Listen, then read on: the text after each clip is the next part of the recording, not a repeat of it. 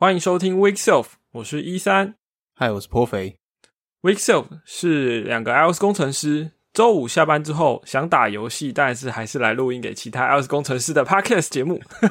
没错，我这一次改了，因为真的很想现在去打对马。没错。哎，我是不是爆雷了？糟糕，好，没关系。对啊，我正想说，没关系，没关系。那还没搞清楚状况，那我许我可以剪掉啊。好，OK，好，没问题。呃，今天有很多东西可以聊啦，那都是跟我们 iOS 工程师有密切相关的事情，所以我们就废话不多说，直接开始哈。好，那我们照惯例，我们来先回顾一下上集的节目。呃，我们上一集在已经是两周之前的节目了，然后我们那时候漏掉了一个东西，就是当时有有一个。怎么讲呢？就是有一个法案啊，美国那边有个法案，就是针对 App Store 跟 Google Play，就是有所谓的叫 Open App Market Act。这个这个是一个怎么讲呢？就是提议说 App Store 要更开放的一个提一个一个法案这样子。对，那当然它还没有通过。那连带这件事相关的，就是有一些 Apple 跟一些开发者在打官司。然后呢，最近呃有一些什么和解的一些。条件出来这样子，对，然后苹果好像说他们愿意补偿开发者一些东西，然后，然后再来就是说，苹果在应该是今天稍早有说他们又开放了一个新的所谓的 a super percent 抽成的一个 program。那我们知道 App Store 的标准抽成比例是三十 percent，然后，嗯，后来有一个叫做 Premium 的这个 Video Partner Program，就像是跟亚马逊他们只抽了十五 percent。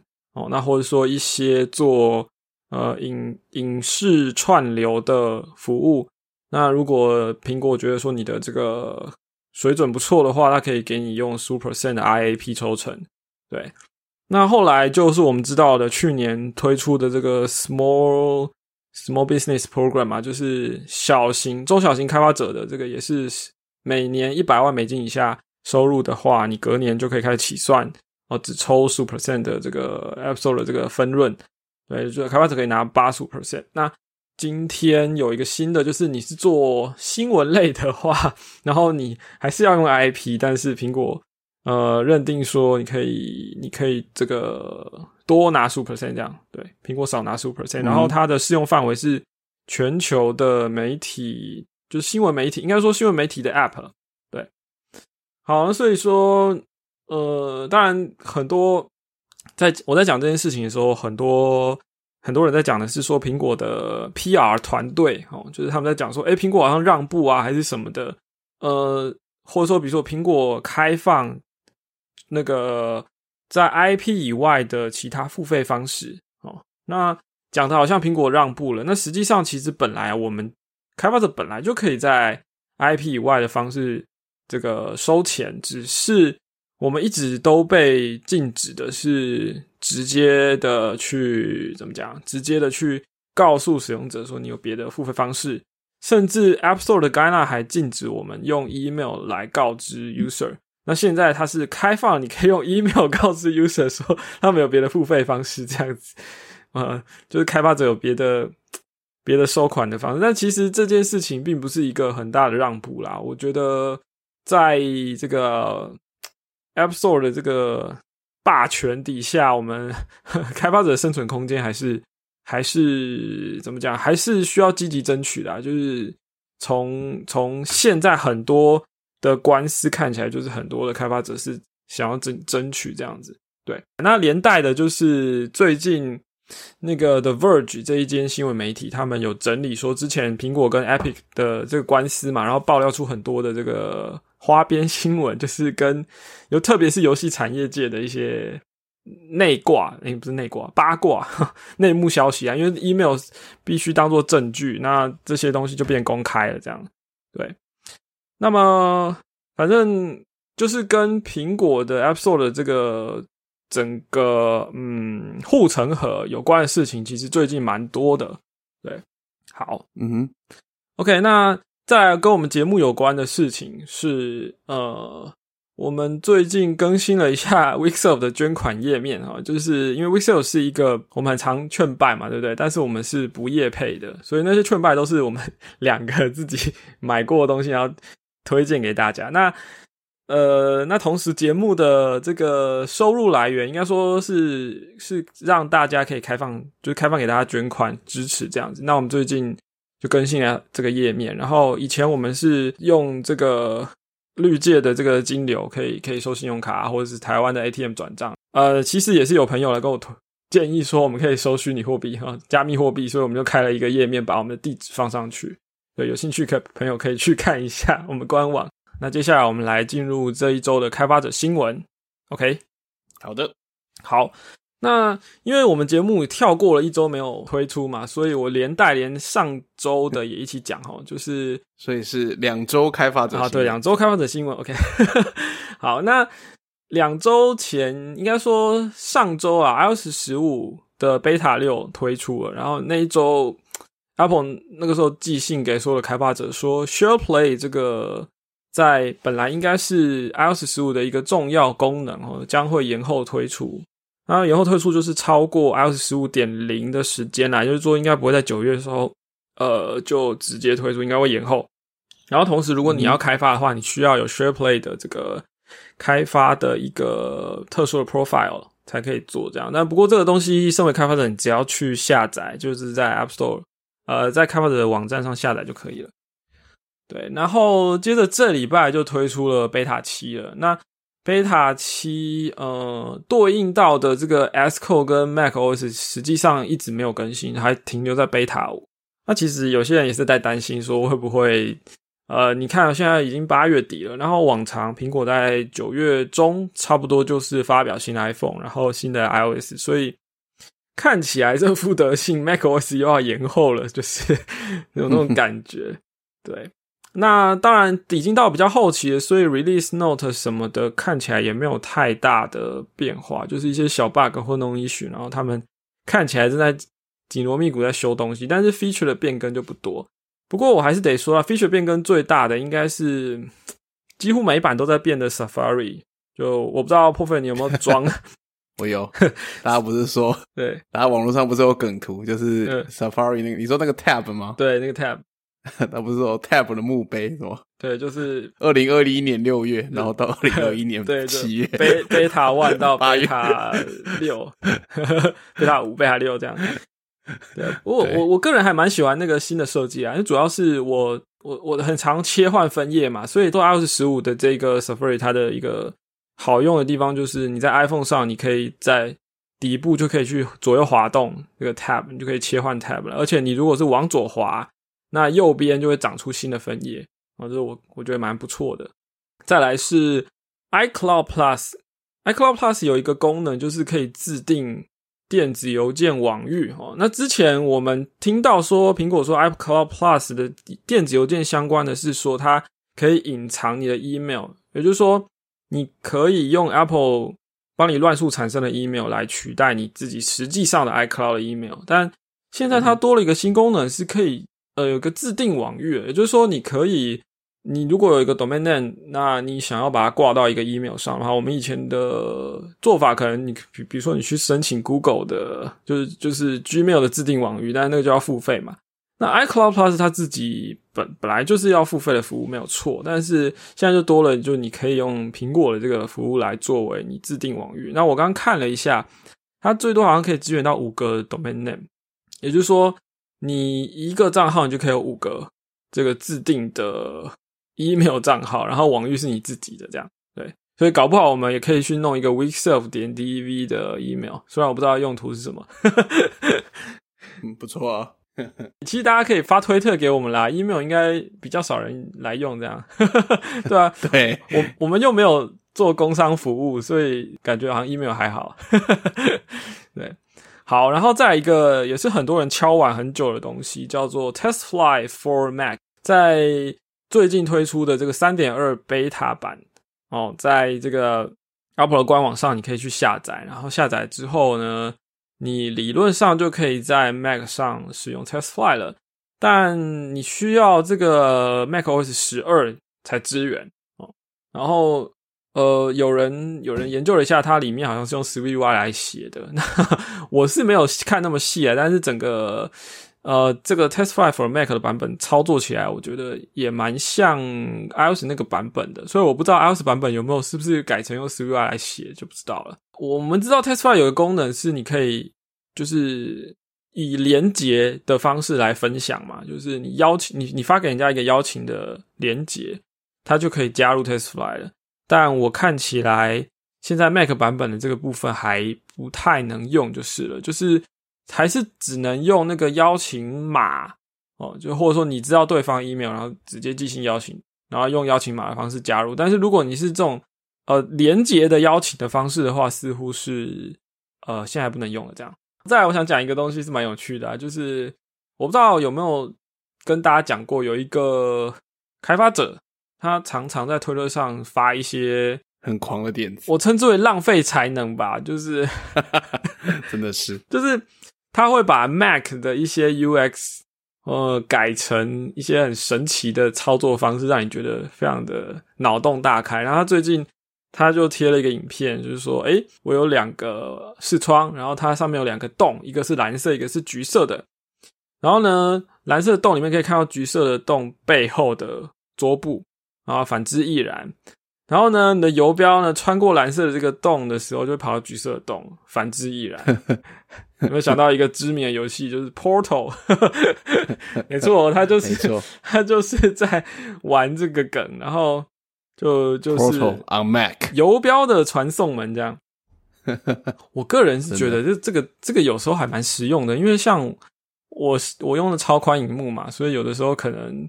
这个游标移动的轨迹还特别的长哦。如果说有一个快速键可以直接跳到某个位置，或者是说像它这种有传送门的，也许啊，也许有。等一下，你你要先把传送门拖到那里啊？哦，对啊，对啊，我是说设定好之后，可有没有快速键可以可以瞬移，或者说就是用用用用这个 传送门？对啊，这这是一个有趣的东西啊，我们会放在 show note 上面，大家可以看。没错。那接下来，今天 Portal 的梗不止这个哦，卖个关子，晚点会提到。好，那么再来就是一个一个很重要的消息啦，就是是的，从六月开始，大家就是在吵吵闹闹说这个 Swift 这个 Concurrency 到底有没有办法向前相容呢？好，那今天看到这个最新的 PR。的 PR 上面就是不算是实做完啦，但是它已经有点像是插了一个旗子，就是说，哎，我们有一个呃 option 或是一个怎么讲呢？一个执行的一个一个状状态是可以支援呃往前支援。那它上面因为有打版本号啦，就写说 iOS 十三这样，所以可以这么说吧，就是 Swift Team 怎么讲，就是确定说如果要往回支援的话，就会从 iOS 十三开始，可以这么说吗？对的。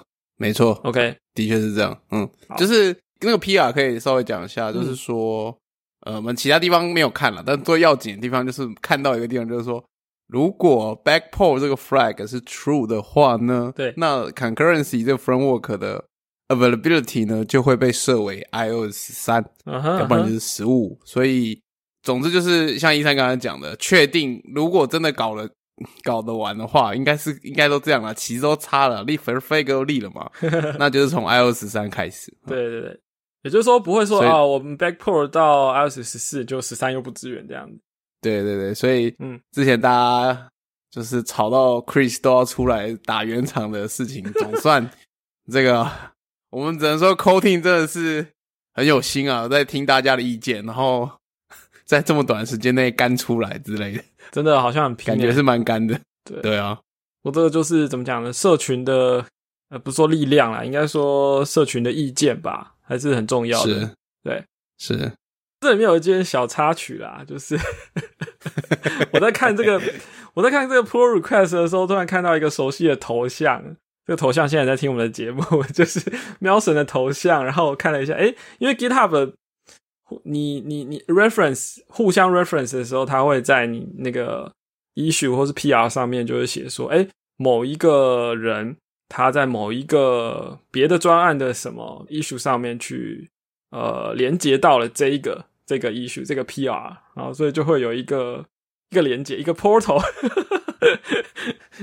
所以所以啊，那喵神是从他的书的这个 GitHub 上面 issue 连接过来，所以就很有趣，就我就我就发现哇，这招好厉害哦，在一个热门 PR 上面可以打广告哎，然后然后刚才他说。这个完全完全不是不是有意的，对。但我觉得这个无心插柳这一招很也蛮厉害的，要学起来。没错，没错。OK，那呃，好，我们讲的很快哦，但是要进入今天的重点。那今天的重点就是破费要跟我们讲一下一个 Swift 跟后悔有关的事情。后悔了哦，踏踏入 Swift 吗？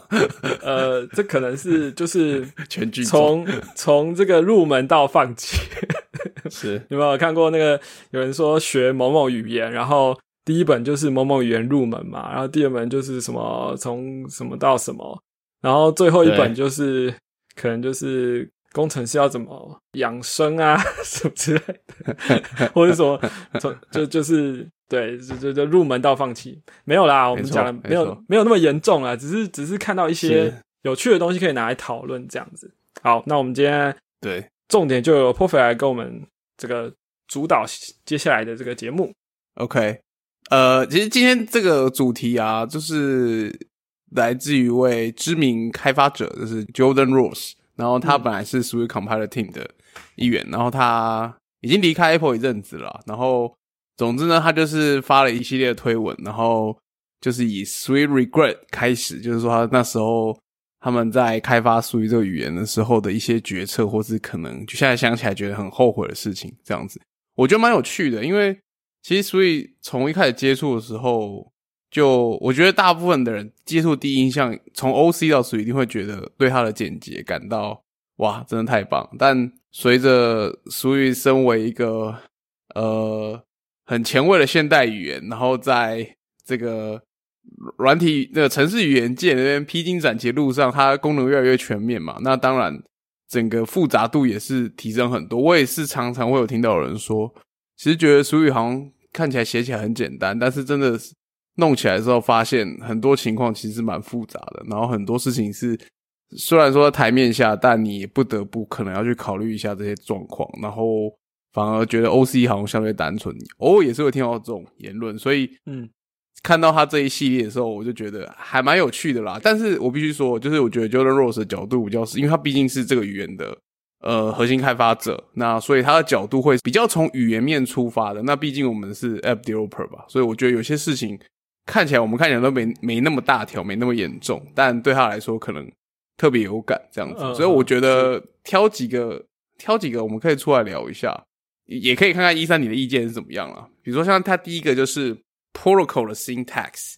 那在 Objective C 的时代的时候，嗯，protocol 的 syntax 是有一个特别的 syntax 嘛，就是它会用引号包起来。比如说你有 ID 然后引号，这是一个什么什么什么 protocol。可是如果在 Swift 来说的话，呃，protocol 有两个行为看起来跟其他东西的使用方式是重复的。第一个是 confirm 一个 protocol 跟作为一个 subclass 是长一模一样的，嗯，对吧？嗯，但这一点其实好像没有什么太大影响。但是第二点就是，你使用一个 protocol，比如说我真的要直接使用一个，我其实说所谓使用 protocol 就使用一个 open container，那它跟使用一个一般的 concrete type 类用法是完全一模一样，对不对？我们完全可以把 protocol 当做一个 type，然后去使用它，嗯哼嗯哼，对吧？然后这里面呃带来的事情就是说，其实。这个很简单，因为你就可以直接使用一个 protocol，就是跟使用别的值是一模一样的方法。那但其实从开发者呃，应该说这语言设计的角度，会他们会认为说，Jordan 的想法是认为，有的时候其实你可以用 generic 方式来写，然后但是你会让，但是因为这种设计会让 developer 更倾向使用 protocol。嗯，那 protocol 我们知道，如果你用 open container 的话，它就是使用它 runtime 的行为嘛，那 Compiler 在这时候其实能够做的 optimization 是有限的。那 generic 的话，当然 Compiler 可以做更多 optimization。那这当然是他们比较乐见的一种形态啦。所以说，呃，他的观念是你如果 protocol 的话，至少要跟用一个 concrete type value 的语法可以区隔。当然，我认为后面的在 SwiftUI 出现的什么 Some View 啊，这个跟这件事是有一点关系的的延伸，对不对？因为这这件事情就是我们遵遵循一个 protocol 或者 return 一个 protocol，可是当这 protocol 你没有在 generic 的时候，其实我相信这个 Some Some View 这个提案应该在很早以前，他们在讨论 protocol 该怎么被当做一个值使用的时候，就已经有提过这个想法，只是最后实现在。SwiftUI 这个，当 SwiftUI 出现的时候，你有这个需求，所以 SomeView 就因此而诞生这样子。不过整体而言，他的意见还是认为这 Protocol 应该跟那个区隔。那我我觉得这个完全是从语言开发者的角度会去，因为他们要去设想说他们设计的特性要应该用在什么场合这样子。那当然也有便利嘛。那便利的是和他们设想希望大家引导的路线，有时候就会打架。我觉得 Protocol 就是一个嗯。这样子的情况了，但是对假设对 App 开发者来说，其实还好，因为你如果用不管你是使用 Open Container 或是使用 Generic 的话，呃，之中造成的 Optimization 或者是效能带来的落差，我相信绝大多数的 App Developer 是不需要去在意，也可能根本没有发现有这个问题，这个这件事情会带来可察觉的影响啦。嗯嗯嗯，这是 protocol syntax。你觉得呢？一三就是你觉得对 protocol 的语法有什么看法吗？嗯，我觉得 protocol 在语法上是一件事，但我觉得可能跟 那个著名的 Crusty 的 talk 也很有关系吧。就是在 Swift 社群里面，大家有个印象就是说 Swift 是一个 protocol oriented programming 的。呃的的的这个程式语言，那这连带的影响了大家使用 protocol 的方式。那语法我觉得只是其中一部分而已。那对，我觉得 John Rose 他其实想表达就是说，他现在回想起来，他觉得当时有些东西想要改。那他说，当时的自己可能也不同意他现在的想法，所以这件事情就是。当下觉得很棒，然后可能后来才会觉得你想要变的这样子。对，那我我倒觉得习惯就习惯了，就 protocol 这件事来说啦。对，是啊。不过我觉得有一件事也是可能跟他们整个，嗯呃，我也是大概十月二三才进去的角度来，算是一个使用者来看这件事。因为就像你刚刚提到，就是在前期的时候，Apple 的确是大量的。鼓吹 protocol-oriented programming 这种方式，包含整个我们可以看到整个在 standard library 里面所有的基础类型的设计，都是一层一层的 protocol 对嵌套下来的的结果。这样子，那的确在，但是我觉得那时候最主要的几件事就是你 protocol 可以 extension，所以你这件事情你可以把 master 注入到一串的 object 里面，他们都想有这件事情。比如说像 sequence，嗯，如果你 extension sequence 像 min 啊，max 啊，content 这些东西，那后面所有东西都可以因此而接受这件事情。我觉得这这件事是非常对开发一个 framework 来说是蛮 powerful 的，因为你可以很任意的把一些逻辑注入到一群对象里面。对，这样子，只要他们 confirm 这个 protocol，那甚至 protocol 后来，呃，还有在这个我们提过很多次嘛，protocol 曾经被他们拿来跟 variable type 然后一起。用作开发 UI key 的一种新典范，那可以让你的 view 看起来，但是我觉得是在为 SwiftUI 做准备。可是到 SwiftUI 的时代的时候，我们可以发现里面其实大量运用都是 generic 对来做这件事情嘛。那很显然就是，呃，我觉得在一般 App 设计者的角度来看，我们可能当然我们一定都写过多少都写过 generic function，可是我们里面的 generic 这些参数可能就是两个三个，不会太多。嗯，我觉得超过三个，就说说你说，就是问问身边的 developer，你有没有写过任何一个 object 或是 master，你的 generic 有超过三个？我觉得可能很少，对，很少，可能不多。但但你可以看到，如果你真的认真去看 Swift UI 里面的一些 type，你会发现那个 generic 参数非常非常的惊人。你如果从 runtime 去 inspect 那些 type 的话，你发现非常之夸张。但是我觉得就是已经就是 scale 的。层级的问题吧。当这个需求的时候，对，如果真的选择 Pro，我们先不管，实际上可能 Pro 还有一些应用层面上的问题。但是，嗯，如果单看这件事情，那可能的，毕竟他必须他们是开发一个非常基层的一个 framework，那对于 performance 或这些事情就会开始越来越斤斤计较，嗯，这样子是，嗯，对啊。那随着所有的功能在增加，那 runtime 的确，我们现在在 runtime 有些问，就是呃，runtime 就 look up 一些东西效能可能不是那么理想。那那 protocol 的当然 rely on 这些 runtime 的 look up 嘛，所以可能也是一个考量吧。那我觉得这件事情其实随着时代演进，有不同的角度和不同的观点啊。嗯，对啊。OK，好，这就是 Pro Syntax。那另外一个是，我只是想分享一下，因为这里面有些知识是我我以前不知道。OK，就是 NS Unsigned Integer 在 Swift 里面不同的情况，其实是有不同的处理方式。那 NS Unsigned Integer 呢，基本上就这在 Objective C 里面，它就是一个 C 里面的 Unsigned Integer Pointer 的别名这样子。那 Objective C 里面和 C 里面有个特别，就是说，嗯，unsigned integer 和 integer 是可以直接互换的。呀，那他们互换的时候，他们会自动帮你做根据里面的数值做真正值的转换。然后，但 Swift 是不行的，它两个不同的 type，你必须把它，因为我们知道 integer 其实是一个 struct，unsigned integer 在 Swift 也是一个 struct。嗯，这样。那所以在 Swift coding，他们一开始就思考一下，到底要怎么去。呃，NS integer 一定是对应到 integer，这没问题，这个绝对毫无疑问。但是 NS unsigned integer 要 mapping 到 Swift 的什么呢？这里就开始出现问题了。为什么？因为我们刚刚说过，C 里面 unsigned integer 和 integer 可以互相转换，而且其实在 Coco framework 里面很常遇到这种转换。因为比如说 NS array 里面的 index 是 unsigned integer，但是你在写 UI table view 的时候，你的 rows 那些是 integer，嗯，对吧？那这里就会这种转换是很常发现，因为你一定可以想象嘛，你 NS 你的 data source 一定是大部绝对是一个 collection type，绝对是一个 NS array 嘛，大家觉得是时代，那你又要对应到 cell 的时候，你就要把 NS index pair 拿出来嘛，那里面的 index path 又是 NS integer，所以这种转换绝对是非常非常频繁的。然后第二个是，呃，这个前几天我跟一三聊天也刚好聊到，就是我们到现在还是看不习惯 NS 拿放这个东西嘛，NS 拿放这个东西其实背后它是。NS integer 的 maximum value，嗯，那所以代表说 collection 里面是有一个上限值在那边的嘛，嗯嗯嗯。那对于这件事来说，最后他们 switching 的决定是把呃，我可以看过绝大多数的转换，在这种类型的转换，我们会发现一件事情，其实有没有符号，有没有 sign，其实不是那么重要，对吧？在 Coco framework 里面的用法，因为你都是想要大部分都是像 index 这种方式的用法，嗯，这样子，所以。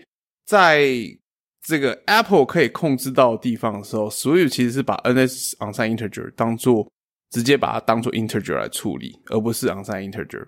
除了一些少数几个特例，但是这件事情是因为在这个框架之中是全部 Apple 可以控制的。可是如果是外面的人就拿去做一些事情的时候，嗯，是他们不能控制的。所以在非系统性的 OC code，NS unsigned integer 还是被当做 unsigned integer 来处理。那这里面就有一些问题，如果外面的人写他的 OC code 拿去跟 Coco Framework 互动的话，就会撞到很多奇怪的怪故事，这样子。对，所以这是 Unsigned Integer 的故事，我觉得这也蛮有趣的啦。就是不不过，我觉得相信这件事情，呃，除非要写一个 Hybrid 的 project，不然应该很少撞到了。所以大家赶快转换到 Swift，要专一这样子。对，没错，没错。嗯，Swift 也可也逐渐成熟了啦，我相信可以了啦。嗯，对啊，我觉得其实 Swift，因为有的人会觉得 Swift 好像越来越复杂，越来越难学。可是我觉得反而是它成熟了，你就可以挑你想要用的部分来用就好了。是，嗯，是。像你刚刚前面讲 Protocol。跟 generic 啊，那其实的确啊，早期我们就是觉得，哎，protocol 这个好方便哦，你可以用 extension 帮你省下很多重复的口。但是等到你要设计一些东西的时候，渐渐发现，哎，generic 也有它强大的地方，只是比较少有一个好的范例，让人家知道说，我用 generic 写，比如说 iOS 呃，或者 app 开发的时候用 generic 有什么样的优点这样。可能我觉得 Swift 在早期比较少去琢磨这方面它的实用性吧，对，并不是说它不好用，而是说实用性在推广上比较弱势一点这样子。对，是的。那其实同样的道理，就是后来出了很多 Swift 的功能，你也可以你可以全部都稍微了解一下，然后呢，挑你要用的特性来用，这样子。我我现在有点岔题啦，不过像是最近好不容易才写到一个一个 defer，对啊，这功能很久，好像一开始就有了，几乎一开始就有了吧？就是是是非常早，你你离开远在 w i 二就有了，对，好像是这样嘛，就是你离开一个 scope 之后，呃，一可以用 de defer 的方式。必定去执行一个东西，这样子，比如说你希望离开，不管你从哪个点 return 离开这个这个 scope，你都会去做一某些值的设定嘛？对，那嗯，那我我不要我提这件事，就是说 defer 我可能一年只会用到一次或两次，对。可是 当你要用到的时候，哎，这个东西就是很适合在那个状况下。那我觉得，呃，这个语言的功能很多，然后它很多。情况是，就是你不需要每天把所有功能都轮过一遍啊，你就你就挑你需要用的就好了，对啊，所以我觉得是不难学啦，就是，对，扯开。我觉得从你刚刚那一番言论，我就可以推断出你，嗯，太少写 workaround。我 底分很长，因为以前很常写个 workaround，就是要加个参数做手势，但是离开的时候记得把它设回来。哦哦哦哦哦，这时候。Defer 的力量就嗯非常强大了。OK，好，好，我们 move move on 到下一个主题。下一个主题是也跟 Protocol 有点关系。老实说，这件事情我在刚学的时候，我非的确是很困惑的。是，那这个是就是 Protocol 里面的 mutating method。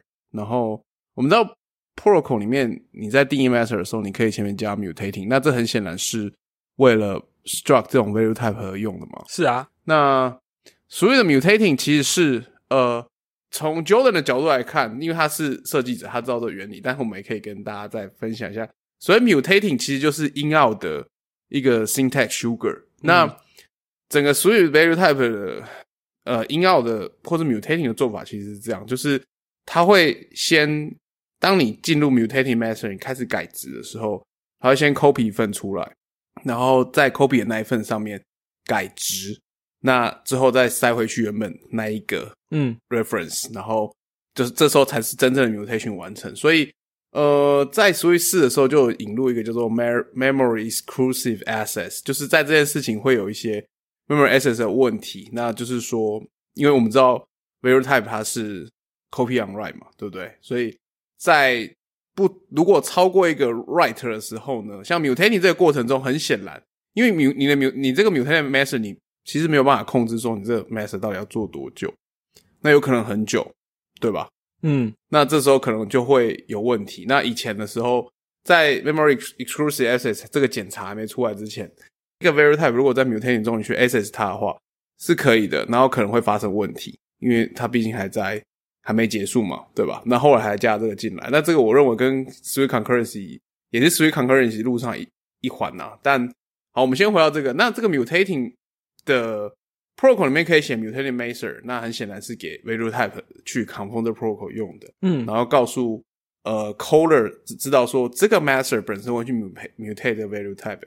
可是当如果说你让一个 class 去 confirm 这样 protocol 的时候，这件事就变成，呃，我我可以其实可以理解 Jordan 角度，因为我觉得这是变成非常所谓的语义不清。呀呀呀！一个 mutating 对 class 来说到底是什么意义呢？那如果你知道 mutating 其实是做一个 copy in copy out 的动作，你会，可是实际上 reference 就算你做一样一模一样的事情，你 copy 出来，但是我们知道，除非你做的是 deep copy，要不然你只是 copy 那个 reference，然后你把 那 copy 出来的 reference 再去 mutate，你仍然是 mutate 到原本那一个，嗯，那一个 reference，所以你原本值就变，这是第一件奇怪的事情。那第二件奇怪的事情就是。我们知道 reference，你你你，其实你在 code 的时候，你不会知道这 reference 有多少人持有。对，也就是这个 mutating 可能会引发的是所谓的 share mutating。那这当然是呃 share mutating，当然就是就是 Chris Natter 在写 concurrency manifesto 的时候就已经说明了，这个整个业界现在最大的敌人就是 share mutable share 的 muta- mut，对对对，就是这件事情嘛。这件事当然是从一个语言设计者角度出发，绝对要尽力极力避免，或者说要。以一种显示的形态来告诉 developer 这里会发生这种事，对，当然他们的设计角度会是这样嘛，所以这件事在这边就变得很，第一个会让人觉得很困惑，那第二个是它会引发 share mutating，但是其实你可能无法从语义上来得到这样子的警告，除非你是本身就很了解这整个机制怎么运作的 developer。嗯，OK，所以这件事我的确很困惑，我以前也用过。那但后来随着我也开始越 就是随着写的 generic method 越来越多，呃，好像也就比较少遇到了，就是 mutating protocol 的事情。然后这里还有一个小插曲，就是呃，这件事情到现在仍然存在，你仍然可以让一个 class 去遵循一个 含有 mutating method 的 protocol。那 Dave Abrahams 就是他也是曾经在 s w i t i n g 的人，那他曾经有提过一个提案，就是说，也许就是更激进一点，那 class 直接不能。不能 confirm 有 mutating method protocol，不过这件事到最后就是当然还是没有个结论啦，到现在也是没有一个很好的答案，所以仍然这件事还是就是这样。那这我听起来这个的确是蛮 regret，因为这件事的确是我在所有的我可以回想起来第一个撞到我觉得非常困惑的地方。是是是，对，然后所以这是 mutating protocol，然后接下来有两个。那都跟 tuple 有关系哦。第一个是我们知道 tuple 的形态，就是你 tuple 可以给它 label，嗯，对吧？嗯，对。那 tuple 给 label 的形态跟一个 method 接受的 argument list 其实长得完全几乎一模一样，对吧？就是眼睛看起来是一样的。对，然后只是说差在说你 method 的 argument list 你可以给 default value，嗯，但是我记得有一个提案是 tuple 好像也可以，诶不是说我是一浪的那个 associate value，好像也可以给之后也要给 default value，因为我们知道放在一浪的 associate value 后面，那也是 argument list 嘛，它长得跟 to 是一样。嗯，那这件事情带来的痛苦就是 compiler 有时候在某些极端的情况下会认错，是，所以 compiler team 在上面也花了不少的功夫来做这件事情。然后跟 tuple 相关的第二件事就是 tuple 有 label 这件事情。本身也是一个 regret C，嗯嗯，他没有讲，其实我从来没有想过这个问题，就是说，但这这真的是语言设计者的思维。那 tuple label，那这 label 到底会不会写进 type 里面啊？是 Swift 告诉你没有，对吧？因为它只是很显然，我们从 developer 角度也觉得，哦，它只是帮助我辨认的，呃，辨更方便辨认一些我这个值这个值到底什么意义的。小工具嘛，对不对？就像是一个小 label 而已。嗯，那的确，所以也没有把，也没有编进它的 compile information 里面。但是这时候就会变成有一些奇怪的问题，比如说第一个是这个 tuple 可以很随意的乱转型。比如说你有一个 tuple，嗯 啊，就是转型之后变得很奇怪。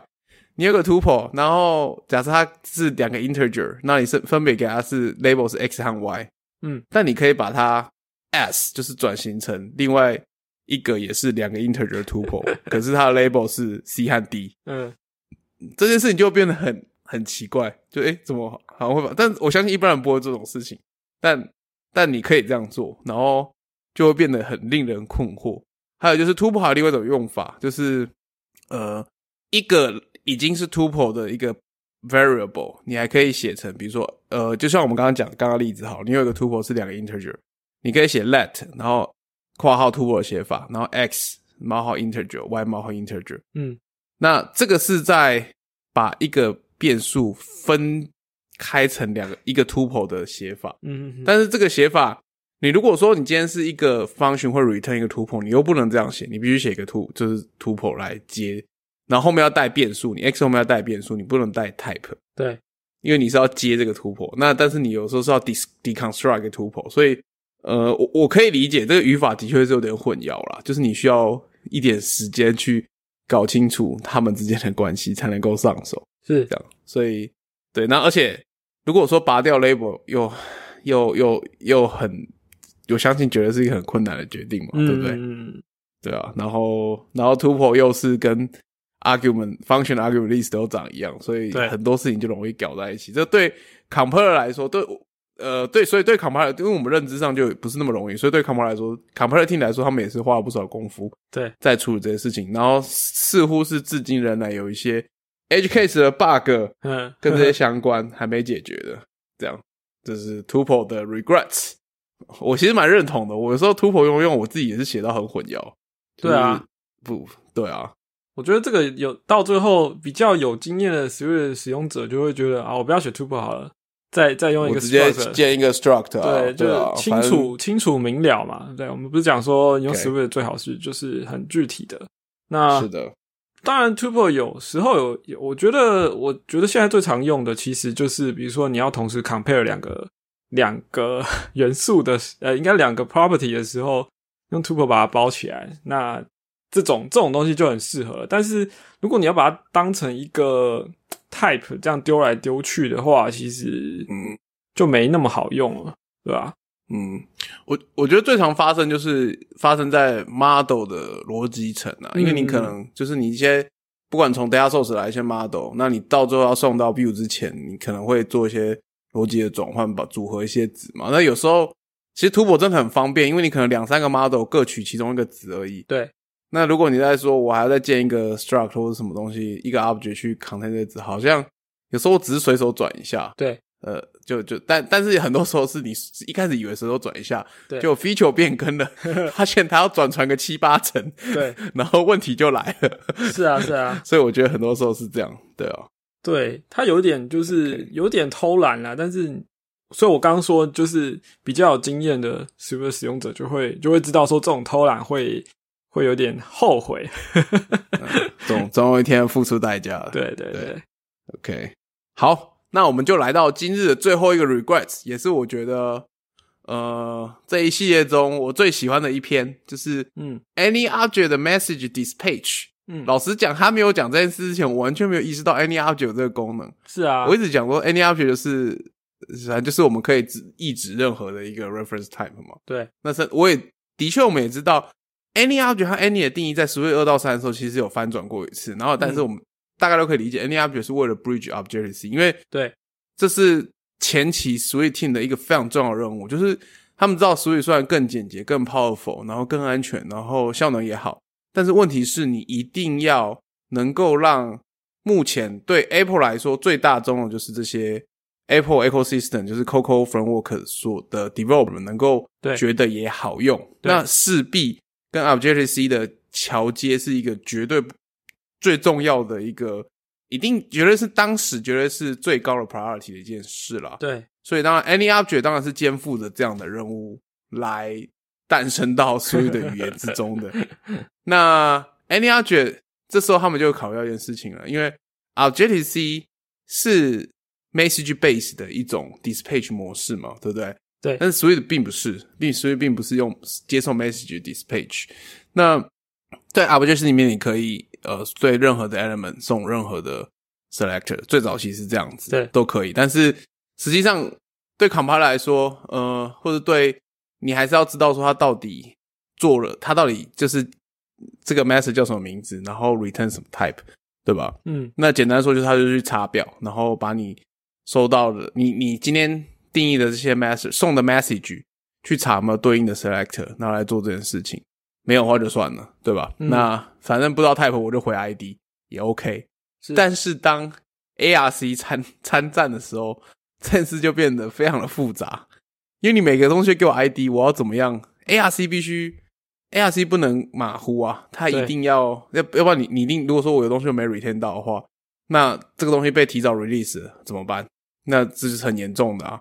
这一定是 bad assets 这种等级的严重的问题嘛？是，所以必须 ARC 必须更保守处理这件事情。然后，呃，所以说这整个这整个事情在 Any Object 的实作上来来看的时候，他们也要做类似的事情。那所以这整个 ARC Any Object 的 Method Dispatch 呢，就是我今天试了一下，发现它其实很 powerful，就是嗯。我相信可能绝大多数听众可能也没用过这个功能。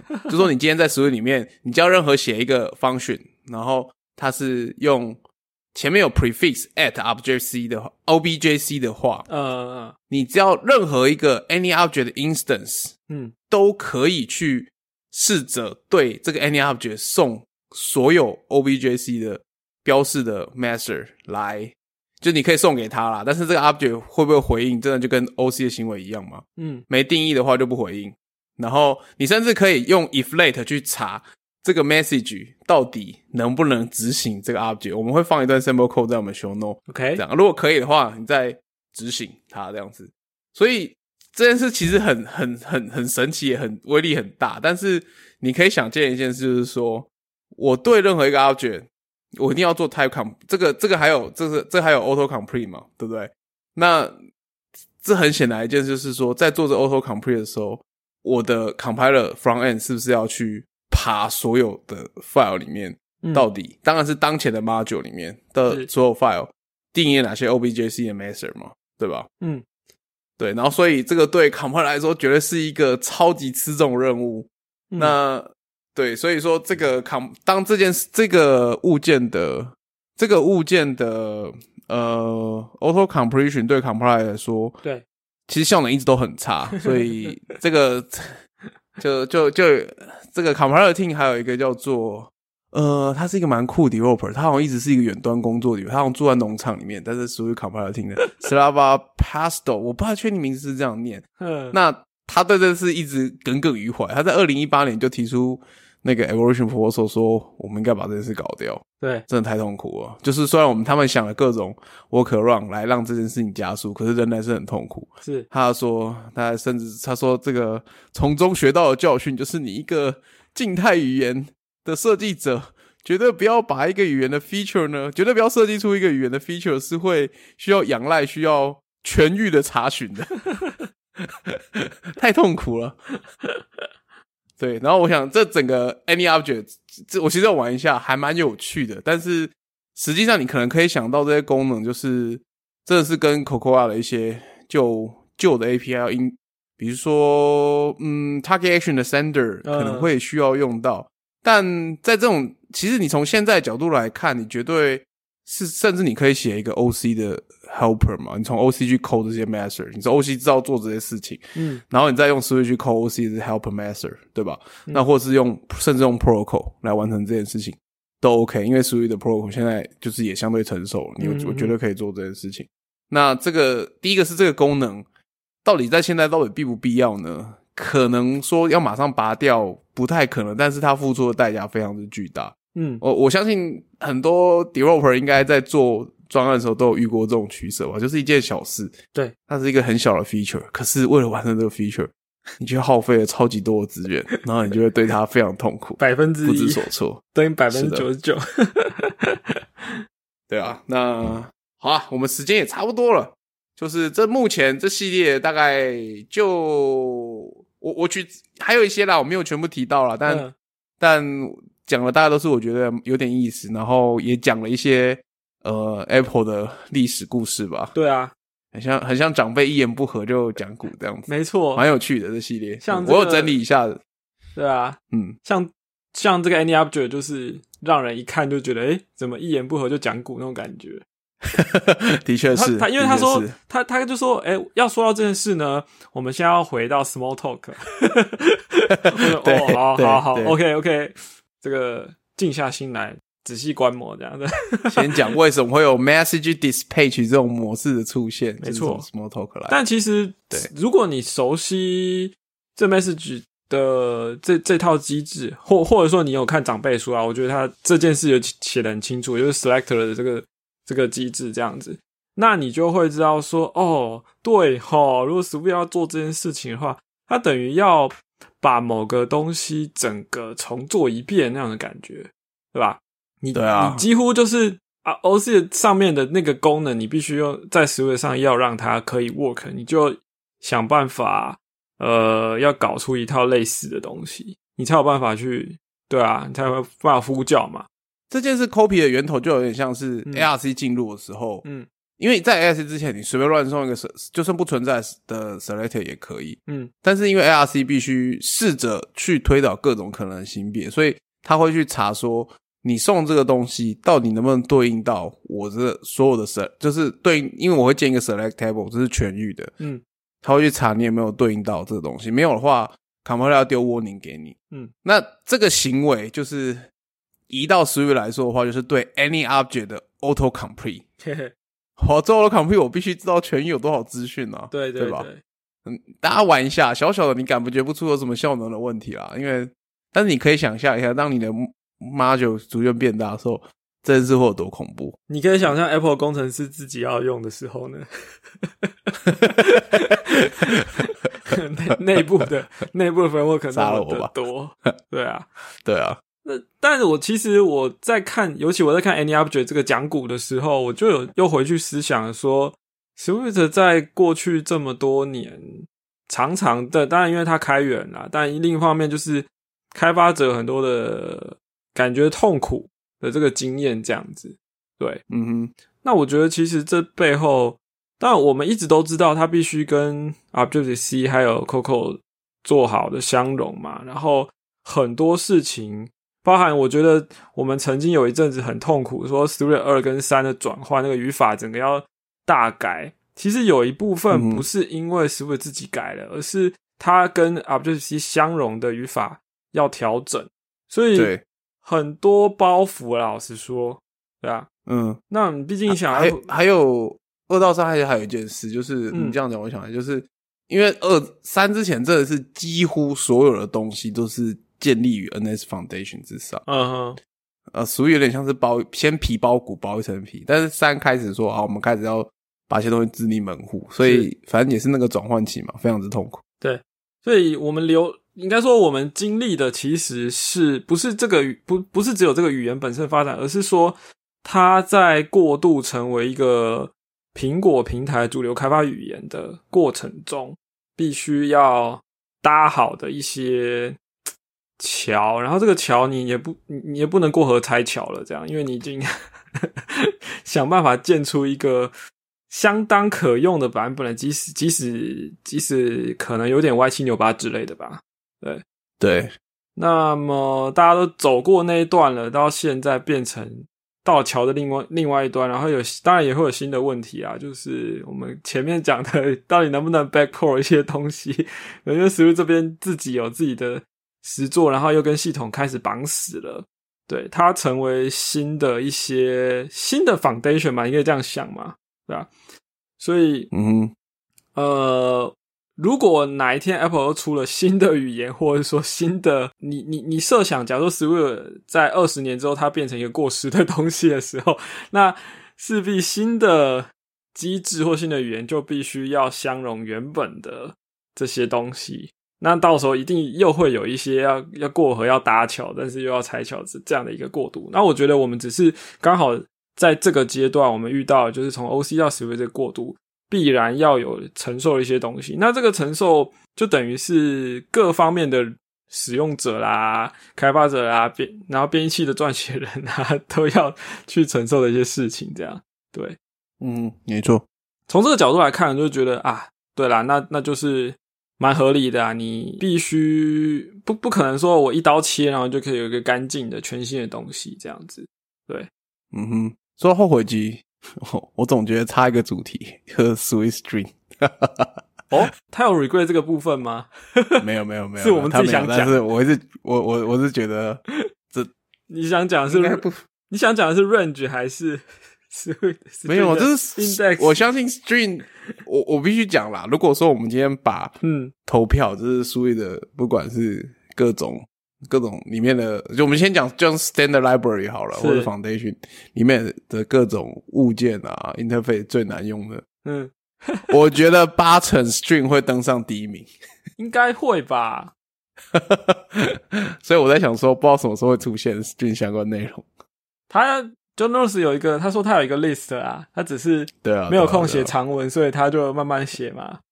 他还说好好还有一些保密协定嘛，所以他可能不能写太长的文这样。呃，反正我那我们期待了。你讲 string，我就想到长辈写的 human string 啊。我我也是脑中浮起 human string。对啊，就是对啊啊，连接贴给大家。反正他上他上长辈 Rombo 有一句话，他说。I know the Swift team does not like what I'm doing here, but somehow I still want to make my life easier. 啊，好啦，那我们今天主题主题到这边喽。到此是的。那么接下来就进入我们节目的重点了——劝败话题。没错，本周劝败也是大事一件呐。我我觉得这个东西也不是新东西，但是也是新东西。我讲什么废话？就是首先呢，你要享受这个东西的话，你必须要有一台 PS 五。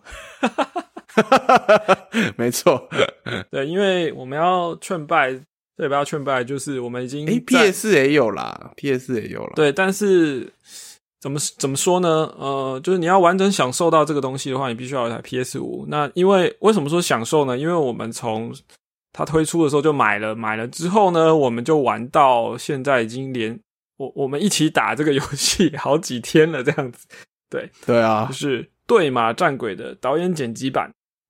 是的，那对马就是 PS 独占的游戏嘛，但是去年在 PS4 上推出之后呢，就差一点差一点拿到年度最佳游戏，但我觉得它有它是很多人心目中的年度最佳游戏，嗯，当之无愧啊。对，那么它 PS 五应该说它的导演剪辑版是怎么样呢？我简单讲一下，就是它的有新的区域，新的一个小岛。再来就是，当然你会有新的一些服装或者招式啊，或者是一些配件等等的。那呃，玩起来的感觉最大的不同就是说，它有完整支援 PS 五的这个 Dual Sense 啊，因为这个摇杆有很很好的震动的机制嘛。我们我记得我们之前也聊过。然后再就是它的这个 Adaptive 的这个 Trigger，就是这个扳机键是。有不同的，就模拟一些力道这样子，对，在拉弓射箭的时候就会非常非常有非常带感，然后它的震动就会让你骑马或走路的时候，在不同的路面上面就很有这种，真的好像在冲刺啊，甚至甚至现在我跟你讲啦，因为你还没玩到，但我要讲就是 骑马撞人真的是就是太爽了，新开的这个岛的的的的新功能，你的马会学学到这一招，然后那个那个撞起来真的是那一绝这样。对我玩新游戏加一开始的时候，就是骑着马走过那个就是河床的小碎石，那个震动，我就哇，我的天呐，对，栩栩如生呐！这个游戏本调教的非常好啊，它它本身就已经是一个很有气氛的游戏，它用很多粒子特效，然后让你觉得你真好像就是在那种这个大自然，然后风景很好，光影也很厉害啊，对，而且它很妙，我觉得。我觉得写我我应该怎么讲？我觉得我觉得写软体人应该要来研究一下这个游戏为什么它的载入速度可以这么快。哦，我对我这必须不得不说，就是我刚买完的时候就跟一三分问他，就是那个存档要怎么转移嘛？因为我之前是实体版，然后光碟什么都卖掉，对，但是我有一份云端存档，嗯，然后我们就很找啊，怎么把云端存档下载到本机啊？因为我云端存档是 PS 的，对，然后找半天只找到一个。三 mega 的东西，我怎么看都觉得那个该不会存档不见了吧？我就觉得我存档不见了，因为因为我一开始先试着尝试同步一下，我就发现它好像只是把我 PS 五的新就是新新新新档案 local 放上去，或是我就觉得它可能放一些描述档而已。嗯，那三 mega 真的太小了，我想说是被盖掉了。嗯，但 PS 和 PS 五又分开游戏，所以我就是很不解。后来我就尝试下载一下，然后把它覆盖过来，我就发现。靠呀，真的是存档啊，太小了吧？只有三 mega，是我玩了很久哎，玩了几十个小时，里面东西也不少哎，对，素材不少什么的，各种奖，反正奖杯也都拿完了。虽然说奖杯没有很多啦，但我还是很震惊，三 mega 的存档真的太惊人。是，然后读取速度又非常快，那个真的，它它有一个机制很妙，因为我们最近都在连线，那它的连线就是说，你如果从打开游戏，然后进入这个。连线模式的话，然后你离开连线模式的时候，你会退回到你的单人模式。那那个退回的感觉就是说，哎，我怎么在这里？因为你离开的时候，大概过两秒，你就会回到你的单人模式了。所以 就是说，呃，你你在任何的转换，比如说有时候我们地图可以自选传送嘛，这种，嗯，就就是你你可能选一个比较近的地方，然后去跑跑某某某个任务，那嗯。这个传送就是用一秒两秒来算的，对，真的，他根本没有读取画面，我到现在还不知道他读取画面怎么。他没有读取画面啊，然后我就觉得说，对啊，如果 这个这个这个体验，其实他当初在 PS4 就已经很快，他只说 PS5 的硬碟又更快嘛，所以那个那个速度就会更惊人。然后就我觉得就好像你在使用一个 iOS app 那种感觉吧，就你点点下去它就打开了，甚至还更快，因为有时候 app 还会跟你假装一下还在动画什么的，其实还在载入。对，但我觉得对马的整个读取真的太快了，我而且它那个我我我们知道嘛，有些游戏它的载入其实是就是怎么讲渐进式的，你进入一个场景之后，然后如果你开始移动，你就会发现有一些比较远一点的东西开始变清楚，这样子。但这个游戏不是，这个游戏是直接就进去，好像你是空投就直接瞬瞬移到那个位置，超超妙的。我觉得光是这个体验本身，你先不讲刚那个什么震动啦，那种很很带感的东西，我们就讲这个读取速度本身就是一件很有趣的事情了。对，真的太快了，而且在 PS 四就已经非常非常非常之快了。对，是这种量变产生质变的一种体验吧，我只能这样讲。对啊，嗯。就连号称一镜到底的战神，都需要靠转换世界的时候，都需要靠去那个世界树跑操场，对，来来换取他读取的时间，这样子。你有在 PS 五开过战神跑那个操场吗？我有看过，就是以前我跟你讲，我以前 PS Pro 大概要跑一圈多一点，我其实有看看过。嗯，PS 五大概四分之一圈左右就就开门了。是是是。当然有的有的场景超近的，它可能会 可能会更怪。对对对对对对对，好，所以非常推荐大家。呃，哦，对，我要讲一下价钱，就是如果你有 PS Four，就是你你有原版的话，那一定是 PS Four 的版本。然后升级的价格，呃，比较便宜的做法是你先升级 PS Four 的呃导演版，导演版，然后再花一百块还两百块。两百块，两百块，对，就是五九零加两百块，好，加两百块可以从 PS4 的导演版升级到 PS5 的导演版，这样。那如果你直接从 PS4 的原版升级到 PS5 的导演版的话，要八百九，所以分两阶段升比较好，我觉得啦，因为一来你可以有 PS4 的导演版，如果你你你还有旧的机子的话，也可以通，然后另外一个就是。这样比较便宜，对，还蛮妙的。其实你直接升应该还是会有 PS4 导演版啦，只是哦，也是啦，也是啦，对啊，对对，反正我是分两次就是了。OK，好，那我们还有一个小小小想要推坑的东西啦，对对，就是有时间不早，快速推坑。就最近有一部电影叫《免费仔》，不 是叫叫 Free Guy，是。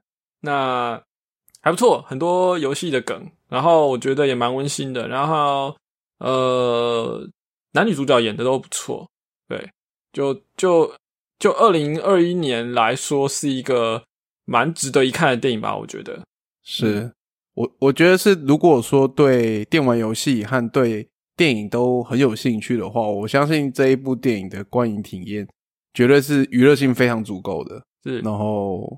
嗯，反正值得推荐了。OK，我们劝败这部分就到这里喽。OK，快乐时光总是特别快，又到时候说拜拜。喜欢我们节目的朋友，请到 Weekself 点滴官网寻找捐款的连结。对啊，其实我前一阵子才缴了这个。呃，domain name 的更新嘛，对不对？对啊，没错。对我们不知不觉已经这是迈向第几年了，我也我也算不清楚，第三年嘛，第三年了啦。对啊，对啊，对啊。然后也很高兴，就是一直都可以跟大家一起一直在聊一些新的技术的话题。然后呃，那我们的推热账号是 week 底线 self。然后这礼拜我们也是用 Twitter Spaces 来直播，但是呢。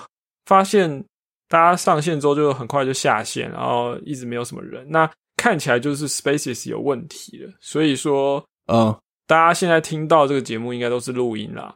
对，那对，呃，如果这种事情很常发生的话，我们就回去用 Clubhouse 喽。对，对啊，也只能这样跟大家说个拍谁是好。那我们今天就到这里哦，谢谢大家，拜拜，谢谢大家，拜拜。